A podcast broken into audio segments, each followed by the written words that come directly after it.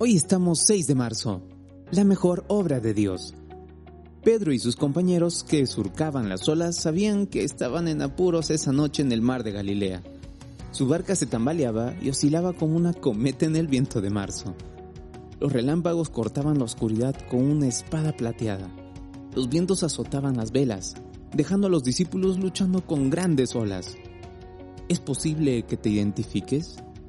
En medio de una pelea con un amigo, azotado por la culpa, en medio de una ruptura, azotado por la desesperación, los discípulos lucharon contra la tormenta durante nueve frías y largas horas. Después ocurrió lo indecible. Alguien se acercó, caminando por el agua. Llenos de miedo, clamaron, ¡Es un fantasma! No esperaban que Jesús acudiera a ellos de esa forma. Y nosotros tampoco.